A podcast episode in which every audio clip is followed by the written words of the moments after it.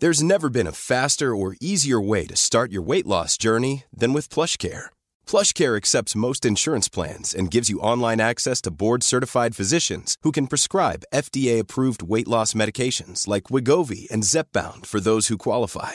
Take charge of your health and speak with a board-certified physician about a weight loss plan that's right for you. Get started today at plushcare.com slash weight loss. That's plushcare.com slash weight loss. plushcare.com slash weight loss. When you're ready to pop the question, the last thing you want to do is second guess the ring. At Bluenile.com, you can design a one-of-a-kind ring with the ease and convenience of shopping online. Choose your diamond and setting. When you find the one, you'll get it delivered right to your door. Go to Bluenile.com and use promo code LISTEN to get $50 off your purchase of $500 or more. That's code LISTEN at Bluenile.com for $50 off your purchase. Bluenile.com code LISTEN.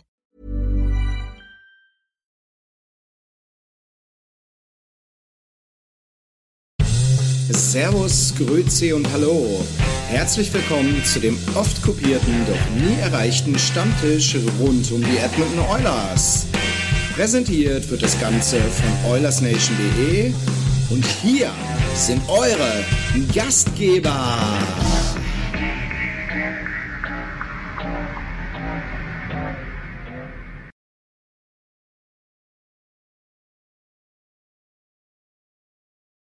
Herzlich willkommen zu einem weiteren Oilers Nation.de Stammtisch. Ich sehe gerade, die Themen stimmen noch nicht ganz, aber äh, wir sind ja wie immer top vorbereitet. Äh, wir freuen uns, dass ihr alle schon wieder so zahlreich im Chat da sind, auch wenn wir jetzt ein bisschen verspätet sind nach unserer Ankündigung, aber wir mussten noch ein paar technische Probleme lösen, aber hat Niki jetzt geschafft.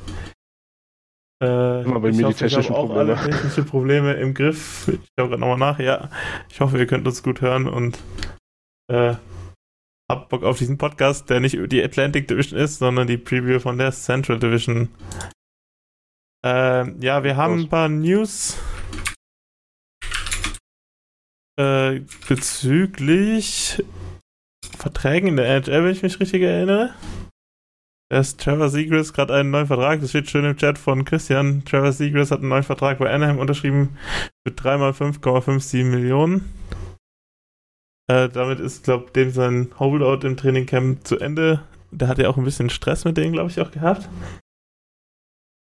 Niki, Mhm. erste Reaction gleich live oder ich weiß nicht, ob du schon gesehen hast oder. Nee, ich habe es noch gar nicht mitbekommen. Deswegen, was? Dreimal 5,5? 3 x 5,75. 5,7. Bin überrascht, dass es nicht ein ganz langer Deal direkt geworden ist. Wirklich, ich dachte, dass der jetzt easy so einen 8-Jahres-Vertrag bekommt. Hab, bekommt. Habe aber auch nichts von dem, von dem Stress, den du ansprichst, mitbekommen. Also generell außerhalb von Edmonton nicht viel in den letzten Tagen. Ich habe Äh. auch nicht super viel mitbekommen, aber ich habe irgendwie mitbekommen, dass er quasi sich ein bisschen von der Franchise disrespected gefühlt hat, das mit den Angeboten, die er bekommen hat. Ja, okay. Dass, dass Anaheim jetzt nicht die respektvollste Franchise ist, wissen wir.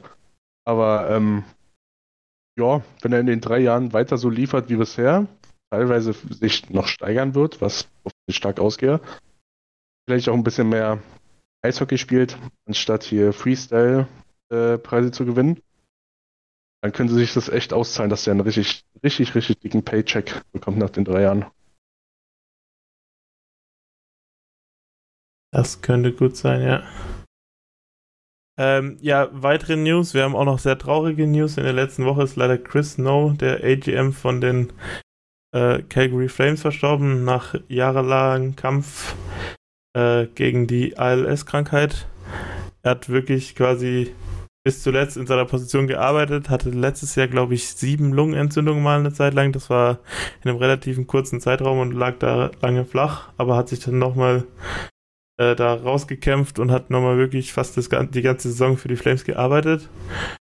Und äh, ja, jetzt letzte Woche ging es ihm dann immer schlechter und gab es halt plötzlich eine Verschlechterung in seinem Krankheitszustand und er ist leider verstorben. Seine Frau Kelsey Snow, die postet viel quasi auf Social Media über ihre Trauer, über ihren Umgang mit dieser Krankheit und alles und äh, ja, wir als OilersNation.de wollen einfach der Snow Family unser Beileid aussprechen und ihnen ganz viel Kraft wünschen und ja, man kann auch spenden, glaube ich, für die Snow Family und auch quasi für die Ames Foundation, die sich für die Krankheit, die weitere Erforschung und weitere Hilfe quasi äh, spendet. Wir können das, glaube ich, gerne auch in die Shownotes noch machen. Ich muss es noch raussuchen, aber können wir gerne da noch reinposten. Und äh, genau, also ich glaube, die ALS-Krankheit ist ja relativ bekannt da geworden durch diese Ice Bucket Challenge vor ein paar Jahren, aber es hat immer noch äh, eine sehr wenig erforschte Krankheit und Chris Snow hat zum Beispiel auch an so einem Trial teilgenommen, um quasi die Krankheitsforschung weiterzubringen und es hat ihn, glaube ich, auch noch viel, mehrere gute Jahre gebracht, die der Arzt ihm gar nicht prognostiziert hatte. Hm. Und äh, alle Organe gespendet, ne? genau, und am Ende hat er auch noch alle Organe gespendet. Also seine Frau hat es relativ gut geschrieben, wo, wo sie gesagt hat, er hat quasi bis zum Ende immer andere Leute versucht zu helfen, selbst wenn es ihm richtig schlecht ging. Mann, ey. Genau, die nächsten News waren doch die Oilers News. Ich habe jetzt die Ergebnisse aus den Preseason Games nicht bekannt äh, bereit, aber dank Christian habe ich die ganzen Roster Moves bekannt äh, bereit, die die Oilers in der letzten Woche gemacht haben. Das mit den Ergebnissen, so wie San Jose auf Twitter, gestern oder vorgestern, wir haben irgendwie so gepostet, ja, Overtime Winner für, ich weiß gar nicht, wie jetzt bei Anaheim und dann Anaheim 2, also neben dem Anaheim-Logo die 2 und neben deren Logo war dann It's Preseason. also scheiß auf das Ergebnis, einfach alle hatten, alle hatten ihre Minuten, alle hatten Spaß. Ja, verliert auch im Preseason-Game, macht wahrscheinlich weniger Spaß, aber das Ergebnis ist ja das allerletzte, worauf man achtet. Wird es eigentlich immer noch so gemacht, dass es Shootouts gibt nach dem, äh, nach dem nach den äh, Preseason Games, auch wenn sie quasi mal gewonnen hat? Oder ist das irgendwie ein Fußballding? Ich weiß nicht mehr, wo das herkommt. Ich glaube, das war mal eine Zeit, auch so ein bisschen für Entertainment, weil da ja doch dann verstärkt Leute sind, die nicht so oft in der Arena sind, weil die Tickets hoffentlich ein bisschen billiger sind. Äh, aber ich glaube, das wird nicht mehr gemacht. Connor hatte ja den einen Overtime-Winner und danach war auch nichts mehr. Weiß, ja, aber im ersten Spiel war ein Shootout, gell? Genau, ich weiß aber nicht, ob es daran lag, dass einfach keiner geschafft hat, das Ding zuzumachen. Oder. Ja. ja, der Christian sagt nein. Also ich glaube, dann habe ich das im Kopf gehabt von diesem International Champions Cup, wo die halt quasi, wenn, wenn Manchester United gegen Barcelona in Charlotte North Carolina spielt, dann machen sie halt am Ende noch so ein Elfmeterschießen. Natürlich. Wie sollte es anders sein? Das Elfmeterschießen ist da wahrscheinlich das noch normalste. Okay, also wir können die Roster-Moves mal noch ein bisschen durchgehen. Vom 28. September bis zum 1. Oktober haben die Oilers insgesamt 2, 4, 6, 8, 10, 11 Spieler zu den Miners assigned, also entweder zu ihren Junior-Teams oder zu den Bakersfield Condors. Oder ich glaube alle erst zu den Condors und dann quasi gibt es ja auch nochmal ein Training Camp und dann werden halt die Leute nochmal weiter real sein. Da hätten wir quasi am 28. September Matvey Petrov, Karl Berglund, Jaden Grube, Jake Jason, Tyler Tulio und Maximo Savannah. Am 30. Mhm. September Carter Savoy, Oliver Rodrigue, Noel Höfenmeier und am 1. Oktober quasi durch die Waivers Greg McKeck und Drake Julia. Irgendwelche notable Names dabei, die ihr quasi gerne kommentiert würde? Jemand, der überraschend runtergeschickt wurde, jemand, der dir gehofft hätte, dass er noch länger dabei ist? Andi, willst du erst? Nee, kannst du ruhig anfangen. Äh, ja, Kajula hätte ich natürlich gerne ganz Zeit oben gesehen, aber ich glaube, da reicht es einfach nicht mehr. Das ist, wie ihr schon im letzten oder vorletzten Podcast besprochen habt, viel Romantik dabei. Ähm, Banner habe ich jetzt überhaupt nicht gesehen. Und da hätte mich interessiert, ob der nochmal gegen gute NHL-Verteidiger einen Shot bekommt, aber in der Verteidigung sind wir eh viel am Austesten und da brauchen, brauchen Wanner, glaube ich, nicht noch. Äh, sonst eigentlich wenig Überraschungen. Also bis gar keine. Ja, also ich, Matej Bretov wieder relativ früh, aber ich glaube, das ist halt einfach ein Spieler, der erstmal in der HL jetzt noch entwickelt werden muss. Jake Jason ist, glaube ich, jetzt auch quasi dies Jahr zum ersten Mal voll bei den Condos, wenn ich mich richtig erinnere. Oder ist er nochmal ein Jahr bei Brandon? Ah, ne, der hat, ne, der wurde ja eh getradet, der war nicht mehr bei Brandon, aber. Also, wenn, also Baco wäre auf jeden Fall das erste Mal, ne? Da war der letztes Jahr nicht. Nee, der war ja letztes Jahr quasi so ein Trade Assist in der WHL. Hm. War Petrov letztes Jahr zum Schluss bei den Condors? Ich bin leider auch nicht sicher. Ich Ja. meine ja, aber ich bin mir auch nicht sicher. Lange keine Lumpy-Prospects gemacht. Lumpy Prospects muss bald wieder mal kommen. Äh, wir suchen gerade noch einen Termin. Christian hat eigentlich die Initiative schon längst wieder in die Hand genommen, aber äh, wir, wir haben es noch nicht geschafft, äh, alle vier gleichzeitig Zeit zu haben. Äh, Oliver Rodrigue, denke ich, logischer Move. Der hat im Moment keine Chance eigentlich auf einen Roster-Spot, aber es war halt jemand, ich glaube, er ist der erste Goalie, der hochgeholt werden würde, wenn Calvin Picard jetzt noch bei den Oilers, glaube ich, dabei ist. Mhm. Ähm. Genau, und Greg McKay und Drake Trula sind halt einfach quasi mittlerweile die Veteranen im, im Bakersfield und nicht mehr allzu viel mehr. Denn ihre LHL-Tage sind wahrscheinlich eher vorbei. Jula wahrscheinlich. Also, weiß nicht, wie der persönlich drauf ist, aber auch so mäßig Pausen klauen und so sagen, ja, ich habe mal mit Connor oben gespielt, so. Erzählt er den Jungs im Bäcker, was das für ein Spaß war. Arbeitet nur, dann kommt er da auch hin. So. Und ja. Weiß jetzt nicht, was der Hintergrund dahinter ist. Es gibt sicherlich Spieler, die Beko besser reingefittet hätten, aber es hätte ja sein können, dass Jula irgendwie zugelegt hätte oder was weiß ich. Aber daran entscheidet sich nicht, ob wir eine erfolgreiche Saison oder nicht spielen. Ja, so sehe ich das auch. Obwohl ich äh, denke, dass er Drake das so machen könnte wie Carl Malone. Also Carl? Karl Ja. ist der Basketballer, äh, Also nee, ist Brad Malone. Brad Malone. Bugsy Malone, wie wir Ja, genau. haben. Äh, dass er halt die Jungs zeigt, wie es geht und die unterstützt. Und das nicht nur ernsthaft, sondern so wie du sagst, sagt das mit Spaß dabei ist. Äh, Einfach, einfach ein guter Line-Mate sein und nicht irgendeiner hier, der aus der ECHL mal halbtags kommt. Genau. Und für mich wäre es halt schön gewesen, wie du es so richtig gesagt hast, Tim, mit Rodrigue, aber solange der dritte Platz besetzt ist, wird Rodrigue keine Chance oben haben. Oben nicht. Ich glaube auch wirklich nicht, dass er da jemals irgendwann hinkommt. Irgendwie habe ich das Gefühl, seitdem ich denken kann, ist der ein Euler. Weiß nicht warum. Aber Da gibt es Ja. Spieler, wo du nach einem Jahr die Rechte auf einmal nicht mehr hast. Äh, nee, heute eh ganz speziell. Da gibt es halt nur zwei Plätze, wenn alles normal läuft. Und wenn er Glück hat, dann macht er den Großteil der Baco-Spiele, woran ich aber auch nicht wirklich glaube. Ja, Christian bestätigt, dass Petrov und Jason zum ersten Mal für eine volle Saison in Baco sind. Also das ist auch schon ganz cool. Ähm, genau. Und dann gab es gestern noch ein Retirement, oder war das heute? Dass äh, Brandon Sutter von seinem PTO released wurde oder halt befreit wurde.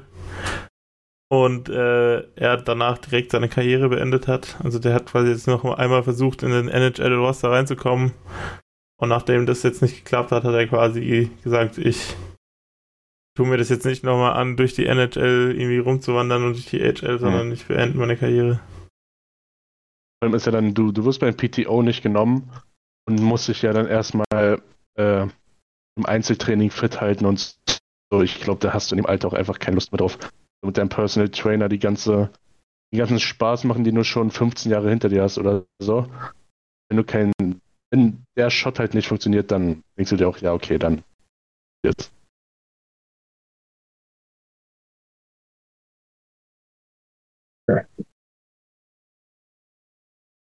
So, Gibt es sonst was, worüber wir reden müssen?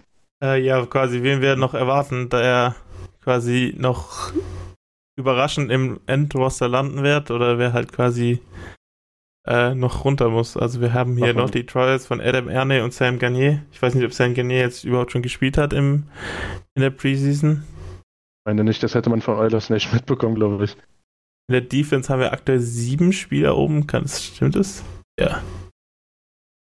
Müsste stimmen. Ah, nee, nee, acht. Pro, Proberg ist ja auch noch un. Ach ja, den, den haben wir auch noch. War Jimmy? Vergiss mir den nicht. Und Cam Denin haben wir auch noch, also neun. Äh, und Camp auch noch. Was? Aber Cap Friendly hilft mir gerade nicht. Nee, Cap Friendly ist äh, komisch. Habe ich vorhin ja auch geschrieben. Ähm, aber auf jeden Fall haben wir noch einige, äh, also ich glaube, wir haben acht oder neun Verteidiger. Und wir haben quasi Lavois ist aktuell noch oben, dass wir Lane Peterson auch noch. Mhm. Äh, einer davon wird es auf jeden Fall, denke ich, reinschaffen. Und wen haben wir vorne noch oben? Bogo, Xavier Bogo. James Hamlin, mhm. Seth Griffiths und Barrett Malone. Aber ich glaube, Seth Griffiths wurde doch auch schon runtergeschickt, oder nicht? Nee. Ich dachte, Hamlin wurde schon. Weiß ich gar nicht. Also hier, ähm. hier, hier steht noch Status Training Camp bei Cap Friendly, das könnte noch relativ aktuell sein. Da haben wir dann quasi 10, äh, 11 Verteidiger. Ja. Ja, also bei den Stürmern, da wird es wirklich Kopf an Kopf, glaube ich. Ähm, Peterson habe ich jetzt gar nicht so auf dem Schirm, der so drauf ist. Ich glaube, der bringt schon ganz gut Speed mit. Und äh, ja. Lavor hat ja sein echt starkes Tor, das fand ich richtig gut. Ähm, wird noch spannend. Ich glaube, Holloway ist durch. Ich glaube, da müssen wir uns keine ähm, Gedanken mehr drum machen. Der war ja Großteil des letzten Jahres schon da. Und hat einen Schritt gemacht, meine ich. Äh, ja, also ich bin wirklich gespannt und dass Bogo noch da ist, gibt mir ein gutes Gefühl, aber wie gesagt, da muss noch ordentlich aussortiert werden und ich glaube, da ist er dann dabei. Weil, gerade auch wie du gesagt hast, Savoy, Petrov unten, ähm, Jason unten, wenn Bogo da noch reinfittet, ich glaube, dann wie die letzten drei Jahre müssen wir dann halt wieder sagen, ja, dann wird es halt AHL TV statt NHL TV. Weil ich glaube, das wird einfach richtig gutes Eishockey da unten. Das kann ich auch gut vorstellen. Und an sich ist ja das Bakersfield Roster auch nicht mehr mit zu vielen Stars besetzt. Deshalb will man da quasi schon dann die Räume schaffen für die jungen Spieler, sich äh, zu beweisen, aber gleichzeitig halt auch noch gute Spieler da unten zu haben. Und ich glaube, für Boko führt dann das Team, der Weg ins Team dann halt über Bakersfield. Ja. Im Und Verlauf der Saison. Hoffen, also was heißt hoffen, aber auf Verletzungen spekulieren, beziehungsweise ihn einfach in der Hinterhand haben, falls es zu Verletzungen kommt.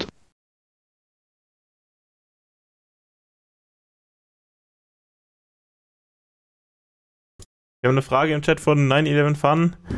Äh, wer sind eure möglichen Lichtblicke bislang für mich, wenn fit Holloway vielleicht Breakout Season? Und Nick hat dazu geschrieben, er hat Hollowan, Gleason und Aki. Aki ist ja auch noch oben. Nee, Aki, der hat schon Overtime-Winner in, in der OHL gemacht. Ah, okay. Mhm. Der, der müsste schon unten sehr gut A wieder angekommen sein. Aki war, soweit ich weiß, einer der ersten, der runter ist. Okay, ja, das macht Sinn. Aber dem habe ich auf jeden Fall mehrere Sachen gelesen, deshalb. Ähm, Eiki, soll das sein, was wir uns vom Broberg versprochen haben? Ja, und Broberg macht sich ja auch nicht ganz so schlecht. Also ich würde jetzt, die, um die Frage von 9 in den Fun aufzunehmen, habe sehr viel Gutes über Broberg gelesen, dass er sich quasi sehr gut fit gehalten hat im Sommer und ja, es wird jetzt mal Zeit, dass er quasi seinen Platz findet im Roster. Auch wenn es natürlich schwer wird, weil er wahrscheinlich, wenn er einen Rosterplatz haben will, auf der rechten Seite spielen muss. Weil er quasi links mit Nurse, Ekholm und Kulek alles ziemlich besetzt ist, aber also ich kann es mir auch sehr gut vorstellen, dass er quasi mit Ekholm zusammenspielen würde. Was halt quasi dann vielleicht von der Dynamik auch sein könnte, dass Ekholm ab und zu mal rechts spielt, was er letzte Saison, glaube ich, ab und zu nach dem Powerplay oder sowas gemacht hat.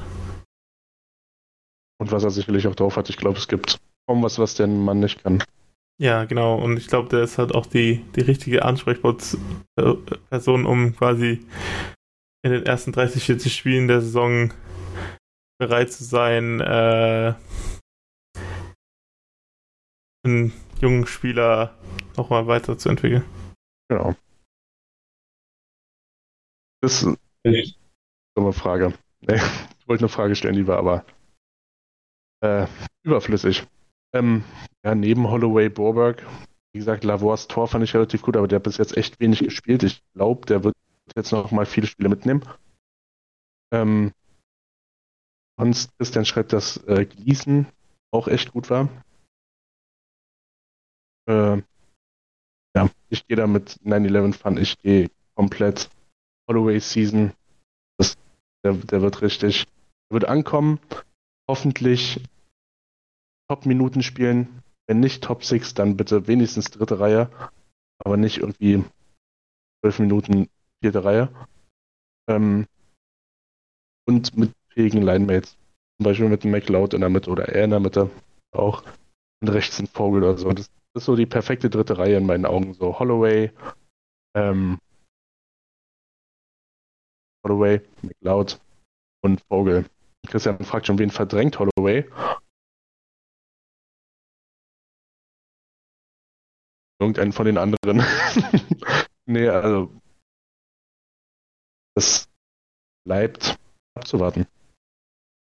Um jetzt mal nicht so viel rein Also ich würde sagen, in der dritten Reihe einen von Vogel oder von Janmark und der, der wo dann quasi in der dritten Reihe verdrängt wird, äh, wird in der vierten, würde ich jetzt sagen. Also Top 6 stelle ich mir eher schwer vor. Weil ich glaube nicht, dass Brown schwächeln ja. wird. Aber ja, Christian hatte die These in den Raum geworfen, dass vielleicht Kane weiter schwächelt.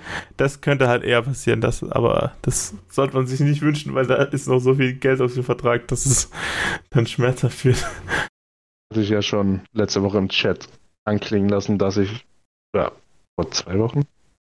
Ja. Jedenfalls bin ich noch nicht so all in, was das Kane-Comeback angeht. Ich glaube, da ist mehr kaputt und dass er nicht mehr an die Leistung rankommen wird. Aber ich lasse mich gerne eines Besseren belehren. Ja, ich bin auch nicht so der größte Kane-Fan der Welt. Aber ich verstehe warum. Hat man schon öfter gehört. Also nee, tatsächlich nicht nur die Off-Ice-Themen, sondern dem seine Analytics sehen teilweise auch nicht so gut aus, gerade wenn es um die defensive Seite vom Eis geht. Er ist halt Phil Kessel als, als Top-Athlet, ne? Ja. Also viel mehr als Schuss ist da nicht. Also, ja, und mal dazwischen. Aber. Wurde ihm ja letztes Jahr relativ arg eingeschränkt durch die Handgelenksverletzung. Genau. Genau, dann kommen wir doch mal zu dem großen Thema des Abends, die Central Division Preview. Äh, genau, die Central Division oder auch die Conor Bedard Division. äh, wie man sie nennen könnte, wenn man dem NHL Social Media Account folgt, äh, die ja ziemlich viel drüber posten, wenn Conor wieder einmal eine Torchance hat oder so. Aber dabei hat er irgendwie, glaube ich, in der Preseason noch gar nicht wirklich getroffen. Äh, also, der Hype ist wirklich unermesslich. Ich verstehe es komplett. So, der Typ hat es einfach drauf. Da muss man nicht lange drum rumreden. Ich weiß gar nicht, ob es diesen Hype bei Connor gab oder ob es jetzt halt der amerikanische Markt ist. Chicago. Also ich glaube, bei Connor kam halt auch ziemlich schnell ziemlich viel und dann war halt der Hype schon da. Und dann ist es halt quasi dann erst mit der Verletzung abgeschacht. Äh, aber wie Christian auch gerade schreibt, äh, seine Moves waren halt schon krass, aber halt, ja, also es reicht genug für einen Twitter-Clip quasi, aber. Getroffen hat er im Endeffekt nicht. Getroffen hat er im Endeffekt nicht, ja, genau. Jetzt legen wir los mit dem Team mit dem A, Arizona Coyotes. Ähm, das, ich glaube, es ist eines der größten Mysterien der NHL-Geschichte. äh, mhm. Man redet eigentlich jedes Jahr davon, dass die eigentlich nächstes Jahr nicht mehr da sind und dann sind sie doch wieder da.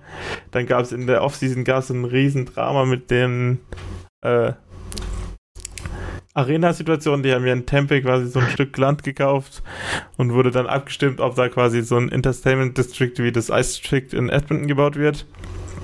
Und dort drauf dann halt die NHL Arena. Das wurde abgelehnt und jetzt sind sie quasi wieder auf der Suche nach einem neuen Zuhause in Arizona. Haben sich jetzt so ein bisschen committed, dass sie eigentlich gerne dort bleiben würden, aber es halt sich sehr schwierig gestaltet und spielen jetzt erstmal weiterhin in der Halle der Arizona Sun Devils, dem College-Team der Mallet Arena, die relativ klein ist für NHL-Standards. Ähm, ja. ja. Wie schätzt ihr die Coyotes ein? Die haben ja relativ ihre Saison relativ imposant in Australien begonnen gegen die LA Kings äh, in, mit den Testspielen und da hat man dann auch schon die ersten Moves auch von Logan Cooley, ihrem hohen Draftpick diese Saison sehen können. Und man, wir haben ja letztes Jahr auch schon quasi erfahren können, dass sie teilweise ganz gut zocken können mit den mit ihrem Souverän Matthias Macelli und auch quasi Nick Bukestead haben wir auch schon ordentlich live gesehen letzte Saison. Genau, also Arizona, als ich mich darauf vorbereitet habe, dachte ich mir, hä, die sind ja gar nicht so schlecht. Also, die haben jetzt verloren, Kessin haben sie gebuyoutet. Hätte ich sogar schon ein bisschen früher, das konnte ich jetzt nicht ganz linksen. Ähm, und haben halt Oliver Eggman Larsson äh, verloren, ihren ewigen, ewigen Kapitän. Ähm, und haben halt Bukestead dazu bekommen, Matt Dumba, Sean Dursey, dem ich das richtig gönne, in der Bruchbude da zu spielen. Und äh, Jason Zucker. Und halt Logan Cooley draftet. Ähm, an Stelle 3, ich gehe davon aus, dass der Minuten bekommen wird. Dann guckst du halt auf so einen Kern im Team aus Clayton Keller, ob Dylan Günther zum Kern gehört, weiß ich noch nicht, aber ähm, jedenfalls schon jemand, der mit Leistung zumindest vorangeht. Äh, Barrett Hayton und dazu halt ein Lone Cooley. Hinten wird es ein bisschen ja, kummerig, sag ich mal. Mit Dermot Dumba Jersey. Aber die sind auf einem besseren Weg als andere Franchises, sage ich mal so. Ja, also es gibt ja quasi noch Janis Moser, das ist ja eigentlich Andis äh, Spezialgebiet. Ja, jetzt nicht wieder mit dem Schweizer wär, anfangen. Das, genau, das wäre meine, meiner jetzt gewesen. Ähm, was ich halt schade finde durch den Breda-Kult, also da drüben ziehen, dass wirklich der Logan Cooley, den finde ich nämlich sehr gut, dass der ein bisschen untergeht. Mhm. Und ähm, ja, also sie haben sehr, sehr mal, also ich finde den einen oder anderen interessanten drin. Dann bin ich bei dir, Nick. Die sind, für mich sind sie Wundertüte. Kann dir nicht ja. eindeutig sagen, aber mit dem Süderstrom, mit dem äh, Rechtshänder äh, in der Defense, 22 Jahre jung, ähm, ist auch ein, finde ich, sehr interessanter, sehr interessantes Talent. Mal schauen, was sie daraus alles machen. Definitiv. Und Melka und Ingram finde ich jetzt auch nicht ganz so die schlechtesten Goalies. Ja. Also das ist mal, äh, also da, das werden wir jetzt äh, Laufe, Laufe des Abends äh, noch durchquatschen. Da gibt es äh, Goalie-Tandems, die definitiv schlechter sind.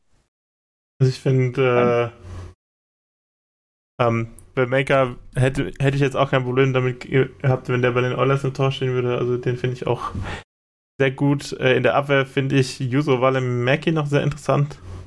Der hat, glaube ich, letztes Jahr auch nicht, sehr, nicht so schlecht gespielt. Er hat, glaube ich, ab und zu ein paar schlechte Momente gehabt, aber eigentlich hat er gar nicht schlecht gespielt. Und offensiv haben sie natürlich Jason Zucker noch dazu bekommen. Oder Zucker. Ähm, der quasi immer gut für ein paar Punkte noch ist. Ich glaube, der in Pittsburgh auch noch relativ gut performt.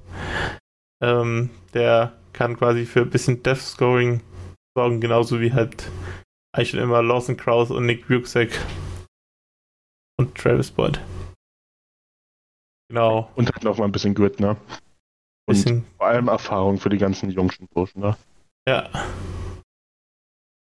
Aber ich glaube, für die Playoffs reicht es trotzdem noch nicht, auch wenn man sie quasi nee, so nee, als, nee. als Sleepers lieber ein bisschen vielleicht betrachten kann, dass sie, wenn sie einen guten Lauf mal irgendwie hinbekommen und nicht zu viele Spieler am Stück verlieren, dass sie dann gar nicht so schlecht dastehen, weil ja quasi andere Teams in der Division ordentlich am Schwächen sind oder am Tanken sind.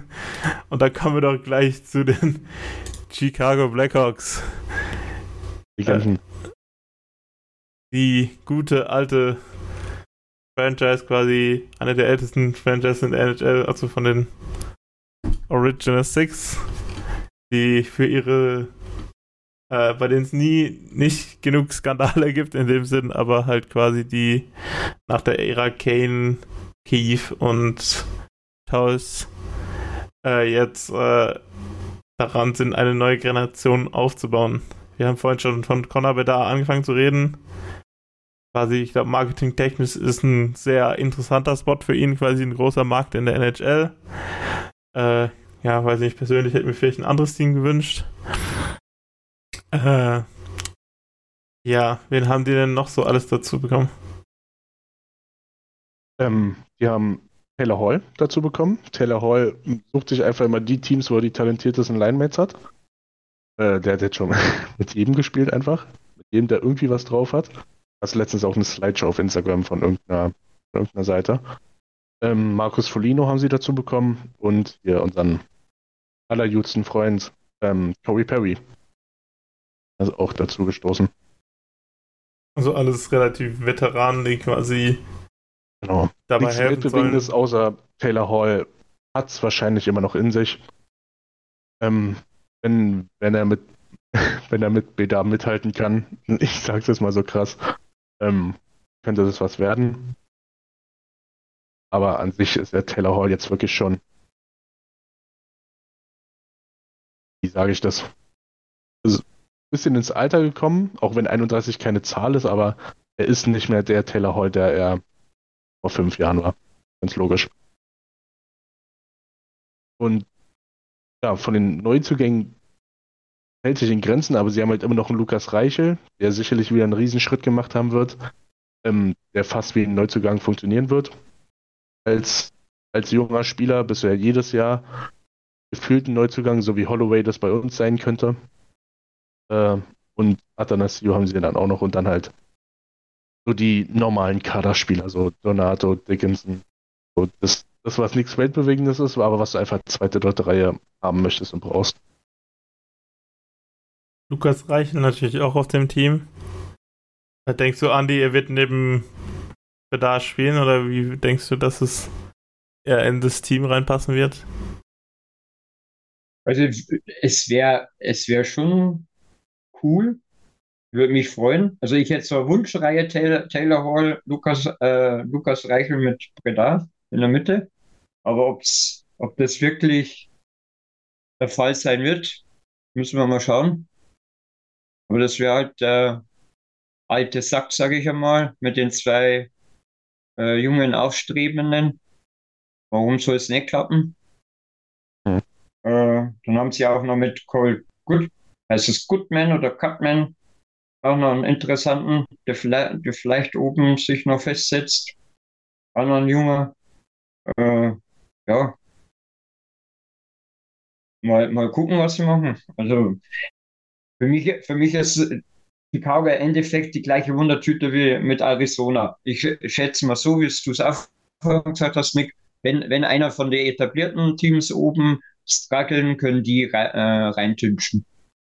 Aber wenn, wenn jeder so die Leistung abliefert, wird für die zwei Mannschaften schwer, sage ich mal. Außer natürlich die Jungen zünden gleich.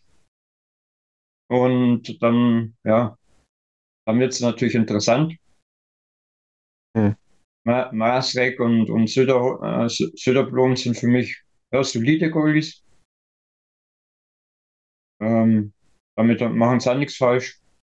Also ich glaube, wirklich richtig gutes LHL-Niveau hat halt Rasek auch nicht mehr. Also der hat in Toronto, glaube ich, ziemlich stark gestruggelt und ist dann hin und her gewandert. Also ich glaube, er ist relativ auch langsam am Ende seiner großen Karriere und ich eben ist halt eher so ein Übergangsgoalie, als dass er wirklich äh, der große Rückhalt für Chicago sein wird, ist meine Vermutung.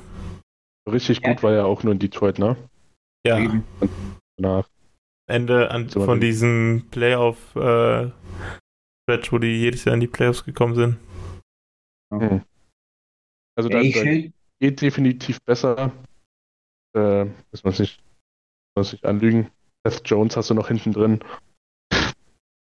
Bei, bei jeder Saisonprognose oder Saisonvorschau sagen, 9,5 Millionen für Seth Jones ist einfach immer noch zu lustig. Äh, ja, wie, wie Andi sagt, Wundertüte trifft es ganz gut, aber ich finde deutlich weniger als Arizona. Weil bei Arizona ist das Talent weiter gestreut. Bei Chicago, wenn Bedar hier komplett nuts geht und was weiß ich, alles auseinander schießt, will ich aber auch erstmal sehen, dann ist es so, freut mich. Aber bei Arizona ist dann schon in der Breite mehr Talent und mehr, ja, mehr Breite einfach da. Also man sieht es ja eigentlich an den Oilers aus den letzten Jahren, dass wenn Connor und Leon Rekordsaisons gemacht haben, hat es ja teilweise trotzdem nicht gereicht für die Playoffs. Und das könnte halt in Chicago auch passieren, dass Bedar mit Abstand der Rookie of the Year wird, aber halt quasi es trotzdem nicht annähernd für die Playoffs gerecht hat. Genau. Ja, aber gut ist es halt, also ich, ich finde, der Lukas Reichel, der wird von ihm profitieren. Also wenn er, wenn er mit, mit ihm in der ersten oder sagen wir so, er spielt in der zweiten Reihe, ähm, wird er trotzdem profitieren. Also für, ja. für ihn, für ihn wird es ein sehr interessantes Jahr. Definitiv, der hat sich wahrscheinlich auch die, am meisten die Hände gerieben, als Bedar gedraftet wurde. Ja. Ähm, der, der wird definitiv davon profitieren, wenn sie nicht in einer Reihe spielen, dann würde ich mal beim Coach oder GM nachfragen, ob die noch alle Laden am Zaun haben. Weil, wenn du für die zwei Chemie aufbaust, wir haben es auf Twitter ähm, tweetet, ähm, da war ein Post, ich weiß nicht mehr von welcher Plattform es ist. Kannst du auch leider nicht mehr nachgucken, es tut mir leid, mein Handy ist äh, ja nicht mehr unter uns.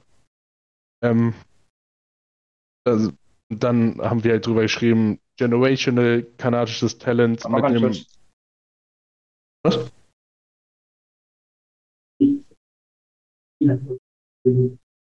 Danke, geht einfach mal weiter. Ähm, generational Canada Talent mit einem deutschen Winger haben wir auch schon mal irgendwo gesehen. Also da, das kann auf jeden Fall funktionieren. Kann auf jeden Fall funktionieren, genau. Aber ich glaube, ich würde es trotzdem bei Chicago jetzt nicht in die Länge ziehen, weil es halt schon noch eine Übergangssaison ist und ich glaube, das wird sich dann später in unseren Rankings äh, auch ja. widerspiegeln. Das sind einfach die Bedar, Bedar Blackhawks. Ja, ich glaube, die werden quasi für ein paar Highlights bekannt sein, aber halt auch kann auch mal sein, dass sie eine ordentliche Niederlagenserie hinlegen könnten. So wie Sig in seinem ersten Jahr. Eine lustige Anekdote noch, er hatte irgendwie schief geguckt oder irgendeinen Kommentar abgelassen, als jemand von den Journalisten im Lockerroom über das Blackhawks-Logo gelaufen ist hatte einer nur getweetet, ja, kein Wunder, dass die Blackhawks-Spieler ähm, so wütend sind, wenn jemand übers Logo läuft. Ähm, unter dem Teppich äh, sind ja alle sexuellen Straftaten gekehrt, so nach dem Motto. Also, fand ich ganz gut. Ja, und ich finde halt den anderen Spruch ziemlich gut, dass quasi, so wie sie Eulers gemacht haben, quasi, wenn du nicht willst, dass jemand übers Logo läuft, dann macht das Logo halt nicht auf dem Boden. Ja, das ist ja eh eine endlose Diskussion. Also es war ja, ich glaube, letzte Woche bei Bellingham doch auch irgendwas, dass er nicht über ein Logo Genau, Bellingham ist übers, nicht, äh, übers Atletico-Logo nicht gelaufen. Genau, also wenn du nicht willst, dass jemand drüber läuft, dann machst du halt irgendwo hin, wo niemand langläuft. So. Ja, ein Punkt. So, Jimmy, bring uns ins, ich erwarte eine gute Überleitung ins nächste Team. Eine gute Überleitung ins nächste Team. äh, dann können wir ja quasi mal lawinenförmig da reinstolpern. Ja, es ist, ist stark, Jimmy. Ist stark, wirklich. Genau das hatte ich erwartet. Wie eine Lawine ins nächste, ins nächste Team. Eine Lawine ins nächste Team reinstolpern und ich glaube, das könnte vom Niveau kaum anders sein wie die Chicago Blackhawks. Ja. Nämlich die Colorado Avalanche.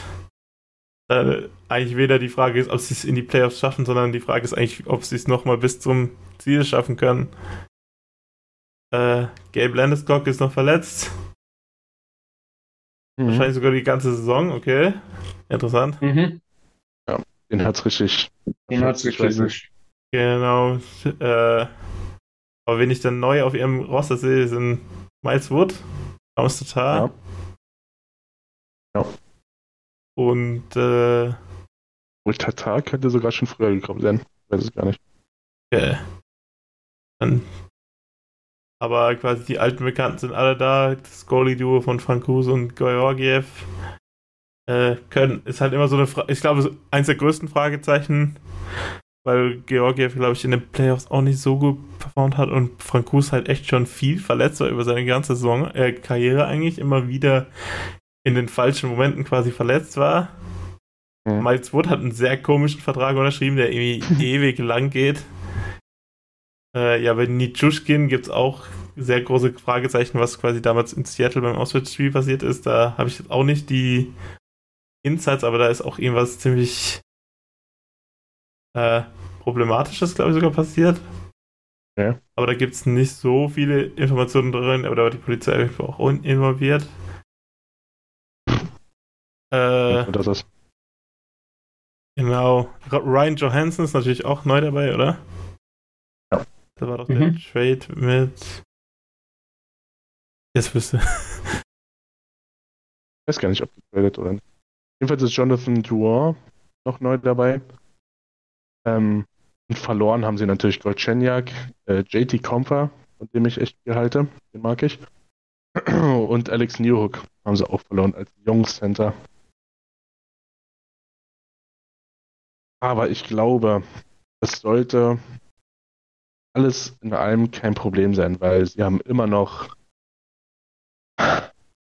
KMK, Josh Manson, Owen Byram. Äh, Aber der war jetzt, jetzt in der Vorsaison jetzt auch verletzt, der Makar, wenn ich es jetzt richtig gelesen habe. und der, der hat definitiv nicht alle Spiele gemacht, ja. Ich glaube, der kam sogar erst wieder zu den Playoffs oder so, oder kurz vor den Playoffs, weiß ich gar nicht. Ähm, also Rantanen, McKinnon, äh, die Ab Zugänge und Abgänge ändern nicht wirklich was daran, dass der Stanley Cup definitiv das Ziel ist und dass sie auch ganz oben wieder mit dabei sein werden. Dafür sind Top-Spieler einfach viel zu gut. Also müssen wir eigentlich auch gar nicht lange drum rumreden, dass die wieder top-notch und Team to beat sein werden. Auf alle Fälle. Und sie haben mit Bowen Byram einen ganz interessanten jungen Mann an Bord. Ja. Zwei- 22 Jahre alt. Mag ich auch sehr. Dieses Jahr das erste Mal mit viel Kohle, glaube ich sogar. Wenn mich nicht alles täuscht. Mit 3,8 bis 2025. Ja. Zwei Jahre. Ja. Ich habe auch eben Sam Girard verdient jetzt auch 5 Millionen bis 2027. Sehr Mhm. interessanter Spieler, aber ich weiß nicht, ob er quasi so viel wert ist, aber qua, der ist quasi ein wichtiger Spieler in der Defense nach Taze und Makar, was eigentlich das beste Pairing NHL-weit ist und das seit Jahren. Und das auch ohne Diskussion einfach. Und das ist wirklich schon richtig gut. Ja. Unangefochtenes Deep-Pairing in der NHL zu sein. Stimmt, Ross Colton haben sie doch auch noch von den. Haben sie den schon länger? Äh, muss ich kurz gucken. Also, Johansson wurde für Galchenyuk getradet und da haben die Predators auch noch den Hälfte des Vertrags behalten und bei Ross Colton war auch ein Trade. Aber das war noch zur Trade Deadline, oder? Jetzt tue ich mich da gerade. Johansson, Golchenyak? Äh, Kann sein. 28. Juni. Nee. Nee, dann war nicht. vor, der, vor dem Draft war das mit Ross Colton. Und der wurde für einen Second-Round-Pick getradet, genau, zu, von Tampa auch. Mhm. Interessanter Spieler, durchgehend bei Tampa in diesen zwei Jahren gewesen. Und ähm, Hm. könnte bei Colorado sehr gut reinpassen. Die nächsten Cups. Aber haben wir ja schon angemeldet. Und Johansson gerne war auch vor dem Draft am 24. Juni. Sonst Genau, also die- Colorado. Wie bitte? Sonst irgendwas zu Colorado zu sagen? Nee, also ich glaube, dass sie halt weiterhin als Favorit in der in der Division bleiben werden und ich glaube, der andere Favorit, den besprechen wir jetzt als nächstes, nämlich die Dallas Stars. Und der wir auch einen ziemlichen Live-Eindruck bekommen haben, obwohl das quasi eines ihrer schlechteren Spiele wahrscheinlich sogar war. Einen der besten Ja. Goalies der Liga mit Jake Oettinger, dem besten Namen als Goalie. Äh, Definitiv. Aber genau. dafür haben sie als Backup, finde ich, nicht so den besten. Nee, das ist Das ist ein, ein- so ein typischer Backup, den du hast, wenn du quasi einen Goalie hast, der, der dich komplett carryt, dann hast du halt so einen Louis Domingue-Type oder so einen Calvin Picard als Nummer 2 und Scott Wedgwood passt, glaube ich, relativ gut so in diese Reihe rein. Äh, ich, keine Ahnung, wenn ich an Scott Wedgwood de denke, muss ich immer an seine komplett weißen, äh, seine, ist komplett schwarzen Schoner oder komplett weißen Schoner, eins von beiden hatte der auf jeden Fall, wo der irgendwie dreimal getradet wurde in der gleichen Saison und dann eben bei Dallas gelandet ist, weil ähm, Dobby nicht mehr spielen konnte. Der auch eine Oilers-Legende. Äh, genau. Den gibt's Oh, sonst. Oilers liegt. Äh, ja, Rope Hinz war und äh, Jason Robertson sind natürlich die absoluten Superstars im Sturm und Miro Heiskern in der Defense. Mhm. Aber sonst haben sie Dann halt weiter. Jamie Benn und Tyler Sagan tun da auch noch rum auf Ehrenamt. Ja, jetzt Basis. neu auch Matt Duchesne noch dabei. Auch sehr interessant. Und Dadonov wurde für Gurianov getradet. Ich glaube, das war sogar bei der Trade Deadline. Äh, quasi sehr viele Depth Winger und Spieler Center. Ja. Und Tyler Seguin und Damon Ben gibt es ja auch immer noch, die quasi in ihren Depth Rollen spielen. Und ich glaube, Joe Pavelski bleibt weiterhin quasi sehr wichtiger Spieler für ihr Konstrukt. Quasi der mit 39 immer noch ein Top-Spieler ist, jedes Jahr in den Playoffs und ja. Das müsste, ich jetzt auf die Schnelle nicht nachgucken, aber es müsste wirklich fast das älteste Team der NHL sein. Wenn ich hier einmal so rüber gucke, dann steht fast überall eine 3 vorne. Also, Ja, aber die haben trotzdem fast die jüngsten Superstars, so. Also junge ja, Superstars. das, das, das stimmt. Das ist richtig. Wird vieles geben für eine Reihe aus Pawolski, Ben und ja, Kollege Duschan. ja, das ist ja nicht mehr die erste. Die erste ist ja dann Hinz, äh, Pavel, äh, Vince Robertson und äh, Faxer oder so. Aber wie Christian im Chat schreibt, Duchesne, Hinz und Sagan ist schon nicht nur von den Namen, sondern auch immer noch qualitativ guter One-Two-Three-Punch, sich viele, viele Teams wünschen würden. Und deswegen sind sie halt auch, wie du eingeleitet hast, Favoriten, wieder oben mitzuspielen. Ja, und ich glaube, sie haben auch in der Defense relativ gute Depth. Also Essa Liddell hat letztes Jahr sehr gut überzeugt. Ryan Sutter ist halt immer noch Ryan Sutter. Das ist so der unangenehmste Spieler in der ganzen Liga auf mehrere Art und Weisen. Mhm. Äh, Ja, Heißker Bitte? Bei Heiß kann dann sowieso, ja. Heißkörner, Lindel. Oh, okay. ja, Heißkan ist eigentlich einer der besten D-Spieler in der ganzen Liga. Also, Ich finde, der ist extrem underrated. Ich finde Ja. den richtig, richtig gut. Aber Ja, über hab- den liest man nie was. ich habe euch was gehört quasi von äh, einem ehemaligen Beatwriter von den Dallas Stars und der wurde quasi von den Fans gefragt, was, was Heißkan so gut macht. Und dann hat er gesagt, quasi bei dem sieht man das halt nicht so richtig, aber der ist quasi einer der besten Spieler in der, in der Neutral Zone. Quasi der ist richtig gut da drin, quasi den Flow vom Puck zu steuern, ohne dass er quasi selber den Puck hat. Und weiß dann halt, äh, hat halt sehr gutes Timing damit dann, wenn er quasi den Puck wieder gewinnen kann und so. Oder macht es halt für die anderen einfacher, quasi den, den Puck wieder zu gewinnen und das Team oder Gegentore so zu verhindern. Und ist wahrscheinlich mit Kel McCarr auch jemand, ähm, der einer der wenigen Spieler, der Verteidiger der Liga ist, die mit Connor, McKinnon und sonst wen aufnehmen können. Schlittschuhläuferisch ist der wie fast alle aus ähm, Skandinavien wirklich top.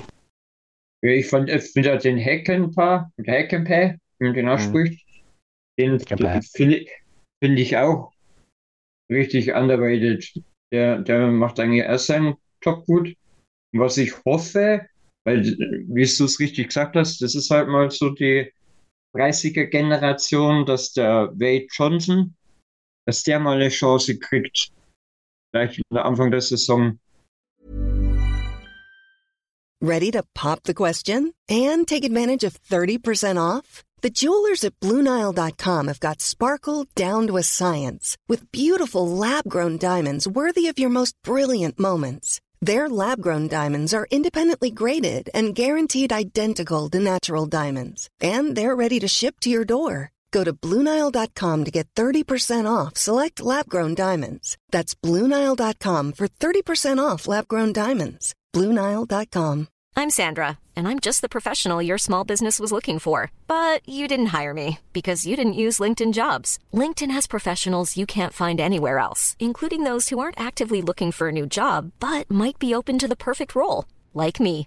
In a given month, over 70% of LinkedIn users don't visit other leading job sites. So if you're not looking on LinkedIn, you'll miss out on great candidates like Sandra. Start hiring professionals like a professional. Post your free job on linkedin.com/spoken slash spoken today. Many of us have those stubborn pounds that seem impossible to lose, no matter how good we eat or how hard we work out. My solution is PlushCare.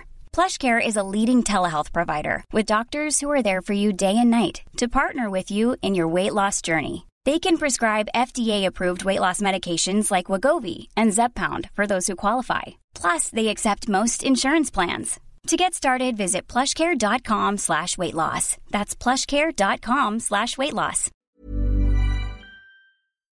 oben regelmäßige Spiele zu bekommen. Und nicht schon wieder dann runter ins Farmteam geschickt wird. Mhm. Weil da, da haben sie ja auch eine Perle, finde ich, für die Zukunft. Und wenn wir natürlich nicht unterschlagen wollen, weil hier meinen mein Bruder stolz machen, Sam Steele ist natürlich auch neu dabei und wird natürlich auch erste Reihe spielen und 100 Punkte machen jetzt. Sprich, ja. Anders, anders kann ich mir das bei Sam Steele gar nicht vorstellen. Ja, wenn es nach Nils gehen würde, wird Sam Steele schon drei Jahre bei den Oilers spielen. Ja, da, da würde Sam Steele immer ähm, ein All wählen, ein anderes All-Star-Team wählt Dylan Strom. Es gibt zwei Meinungen.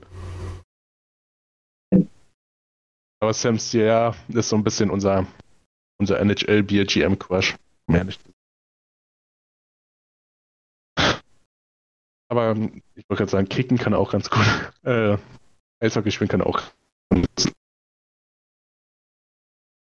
Jawohl, Damit sonst ist- noch was zu Dallas. Nee, Oettinger Ganz haben wir gesagt, ist einer, ist einer der besten Torhüter der Liga und definitiv, wenn wir schon so ein bisschen aufs Endranking ähm, luschern, definitiv im Tor besser aufgestellt als Colorado. Definitiv. Ähm, Right. Ich glaube auch quasi, die letzte Saison war für ihn ganz wichtig, weil er quasi im Jahr davor hat er diese Playoff-Serie gegen Calgary gehabt, wo er quasi alles rausgeholt hat und zum ersten Mal so auf der Bildfläche erschienen ist und dann ist halt die Frage, ja, kann er das auch weiterhin so bringen und jetzt hat er quasi das über eine komplette Saison nochmal bewiesen, dass er halt das, was er da in dieser Playoff-Serie gemacht hat, auch über einen längeren Zeitraum reproduzieren kann. Er ist ein Torhüter, den ich nicht mag, aber ich muss zugeben, dass der kann es wirklich. Also, der bringt seine Leistung. Das wird er in der Saison wahrscheinlich auch mal zu unseren Leidwesen auch mal wieder mal öfters zeigen. Irgendeinem Grund mag ich den auch nicht. Ich weiß, wo du herkommst. Ich weiß aber nicht, warum ich den nicht mag. Der hat uns ja nicht mal irgendeine Playoff-Serie kaputt gemacht oder so. Aber irgendwie, ja, bin, bin relativ bei dir. Irgendwie ist der, ma, mach, macht der was mit mir, aber nicht im positiven Sinne. Ich, ich weiß es nicht, ob es bei mir wegen einem irgendeinem Interview oder mehrere Interviews war, aber ich kann es ja nicht genau sagen, aber der ist mir immer so total un unsympa unsympathisch. Aber Leistungen bringt er. Und ähm, ja, wenn er stark ist, hält er, hält er die Stars an, an Kurs. Und für, für mich die Eindeutig, also mit Colorado die eindeutigen, die definitiv in die Playoffs kommen und auch weit kommen werden. Ja, Äh, außer zwei oder drei verletzen sich, aber äh, was wir nicht hoffen wollen. Dann schaut es anders aus, aber wenn es normal, im Normalfall äh, werden beide relativ weit kommen. um zum nächsten Team zu kommen, da gibt es auch einen Superstar, den Niki nicht so mag, glaube ich. Äh, geht um die Minnesota Wild, die jedes Jahr irgendwie in den Playoffs dabei sind und keiner weiß so richtig wieso. Aber sie sind halt selber nicht. ein sehr schwer zu bestehendes Team, gerade für die Oilers immer.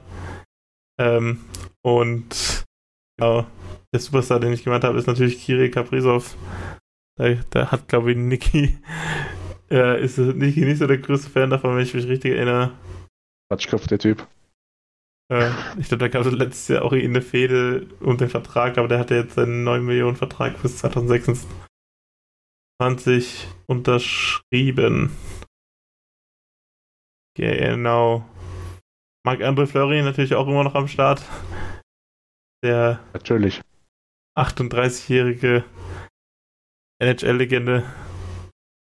mit Philipp Gustafsson im Tor, der letzte Saison auch sehr stark gespielt hat, überraschend. In den Playoffs haben sie dann irgendwie immer mal wieder hin und her gewechselt, es war teilweise ganz wild. Ich weiß die haben immer quasi versetzt zu den Oilers gespielt, da habe ich immer mal wieder ein bisschen reingeschaut, das war wirklich sehr interessant. Aber ich finde es ein sehr gut, also sehr interessantes äh, Goalie-Duo. Und der, auf wen ich gespannt bin, ist der Matthew Boldy. Ja, Matt Boldy ist. Der, der ist er ist quasi, Entschuldigung, das Gegenstück zu den anderen zwei. Äh, zu Cooley Logan und natürlich zu Breda. Ja, der Aber hat jetzt sogar. Der ist, glaube letztes oder vorletzte Saison auf die, auf die Bildfläche gekommen und der hat jetzt schon seinen 7 Millionen Vertrag unterschrieben, der ab dieser Saison gilt sogar schon, ja. ja. Genau, diese Saison, 7 Jahre, 49 Millionen. Oder 50? Ja. ja 49. 7 mal 7 ist 49, ja. 7 mal 7, ja. Ja, ich habe irgendwas gelesen mit 7,5 bei zwei Jahren, aber vielleicht habe ich mir vertraut. Ähm, ja. Ein gefährliches Team finde ich halt. Und was mir halt schade ist für die österreichische Abteilung, Marco Rossi, weiß ich nicht, ob der noch eine wirkliche Chance hat. Chance bestimmt, ob er sie nutzen kann, ist ja eine andere Frage. Weil ich finde schon, dass er mit Eriksen, Folino, Zuccarello, Kaprizov, Voldi sind sie schon sehr, sehr gut sind sie schon sehr stark. Jetzt mit dem Pat Maroon nicht. Mit dem genau. gewinnt man den Cup.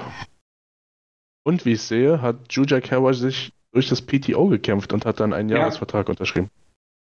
Für 850, glaube ich, oder? Wenn ich es richtig. 775. Ja. ja. Genau, Oilers-Legende ist auch dabei viele Oilers Legends unterwegs. Und ja. Dann in der Defense sind sie eigentlich recht gut aufgestellt. Mhm. Also können ein gefährliches Team sein. Ich glaube, die könnten in der Division Dallas und Colorado wehtun, wieder sich dazwischen mogeln.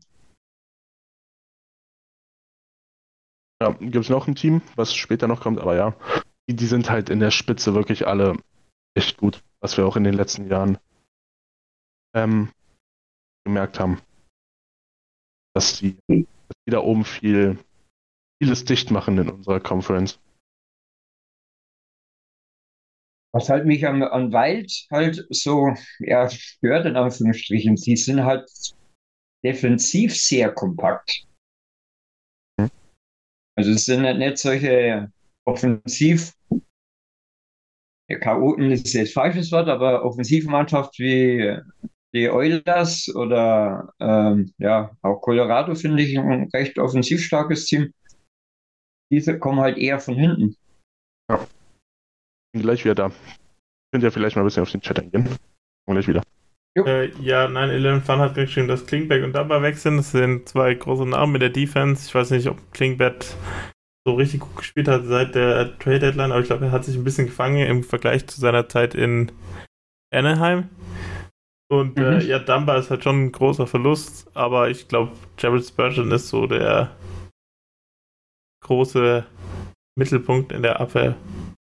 Was man natürlich auch bedenken muss, die mussten auch Spiele abgeben, weil sie quasi so viele extra Kosten jetzt haben diese Saison im Vergleich zur letzten Saison mit dem Buyout von äh, äh, von Ryan Suter und von helf mir kurz äh,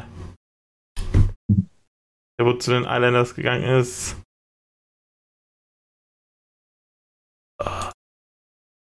das weiß ich gar nicht mehr amerikanischer Superstar.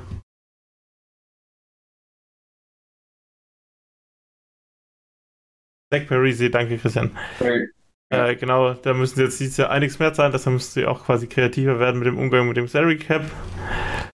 Ähm, aber sie haben quasi vorne immer noch relativ viele interessante Spieler, auch mit Patrick Goodrow, der hat letztes Jahr auch sehr gut gespielt.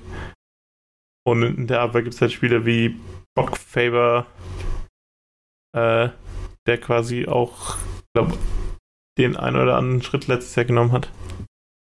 Ja, auch der Putin oder Middleton. Ist er Middleton? Und ich jetzt auch nicht so. Ja, Bodin ist aber quasi so ein Spieler, der, da weiß man nie so richtig, was man kriegt. Ob man jetzt quasi den guten Jonas Bodin, der quasi ein, ein Supertalent war, kriegt, oder ob man halt so einen mittelmäßigen NHL-Spieler kriegt, aber äh, der ist ja, auf jeden Fall immer gut dabei. Aber durch, durch Klingberg und durch Dumba, wenn sie weg sind, jetzt muss es zeigen. Ja, Dumba gerade am wichtigsten. Auf jeden Fall, ja. Genauso wie, genauso wie äh, Spurgeon. Jetzt, jetzt muss er zeigen, dass er der Captain ist. Ja, und, aber er macht da eigentlich immer ganz gut eigentlich. Also nee, das definitiv, aber er konnte sich bis jetzt auch an, äh, auf Dumba verlassen. Das habe ich jetzt gemeint. Und er, jetzt ist er ja quasi die alleinige Nummer eins, sage ich einmal. Auch wenn, wenn noch äh, mit Faber und äh, ja, Middleton, ähm, Merrill, glaube ich, weiß ich eher weniger, ähm, auch gute Leute neben sich hat, aber jetzt muss er halt zeigen, dass er die Nummer uno ist im defensiven Bereich.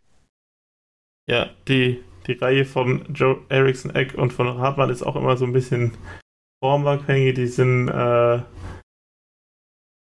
die hatten, glaube ich, in der Vorsaison, also vor der letzten Saison, hatten die mal einen Stretch, wo Artman quasi extrem viele Goals gescored hat und ex, ex alle vorbereitet hat. Mhm. Aber letzte Saison gab es dann auch eher eine Phase, wo es dann mal gar nicht so gut gelaufen ist. Also die sind auch immer sehr formabhängig, aber können halt auch einiges an Schaden für die Gegner anrichten. Ja, eben. Ist, die können halt heiß laufen. Das finde ich halt das, das Verrückte bei denen. Es gibt Spiele, die schenken es her also ich habe letztes Jahr, ich meine, gegen die Islanders wäre es gewesen oder gegen die Rangers, da haben sie, ein, haben sie 1 zu 7 verloren und hatten aber eigentlich relativ viele Vorschüsse, aber sie haben einfach das, das Tor nicht getroffen. Und äh, ja, heute hat an, an dem Tag, also das, ich meine, Gustafsson wäre da drin gewesen, wäre einer der schlechtesten Spieler gewesen. Wächst halt von, von die Wald. Aber wie gesagt, für mich sind sie trotzdem ein Team, der die ersten zwei Favoriten schon wehtun kann und auch da oben reinstoßen kann. Und so wie der Niki gesagt hat, es gibt ja noch eins, aber äh, das ist halt einer von den Teams. Ja, wie Christian sagt, also Eriksen, Eck und Hartmann, die Line ist auch sehr stark in der Defensive und ich glaube, das trifft auf das ganze Team ziemlich gut zu, dass sie halt da ähm, als Team def defensiv immer einen guten Plan haben. Sp Spielstil, die jetzt viele Teams in der NHL nicht haben, aber halt der für sie über die Jahre immer sehr gut funktioniert hat. Das ist halt, wenn, wenn man sich nicht explizit mit denen auseinandersetzt, dann ist es halt wirklich, du bekommst halt auch nicht viel mit, weil die halt wirklich ihre Spiele dreckig gewinnen. Ja, sie haben Kaprizov vorne, und der ist auch nicht so flashy, finde ich. Der macht auch viele Punkte, wo man sich am Ende auch fragt, wo hat er die alle her?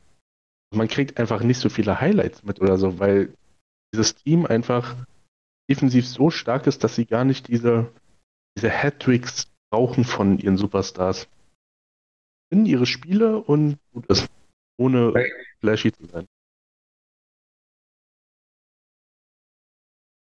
Oh, das kann ich nur. Dann wären wir, dann wären wir durch, glaube ich, mit Device, oder? Oder habt ihr noch irgendwas? Nein, da kommen wir zum nächsten Team, zum neuen Team von Oilers Legend Tyson Berry, den Nashville Predators.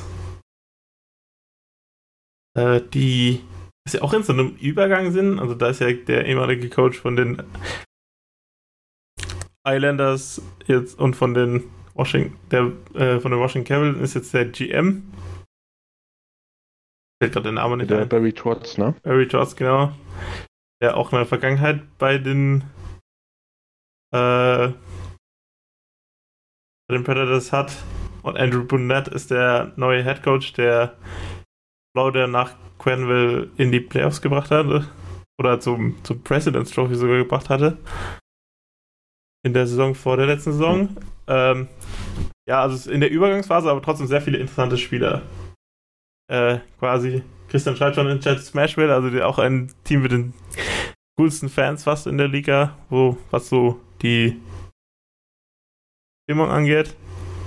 Hm. Oder mit dem Schweizer, mit dem alle. Schweizer Urgestein. Dem Schweizer Urgestein. Ich glaube, dem besten Oh, NHL-Spieler aus der Schweiz.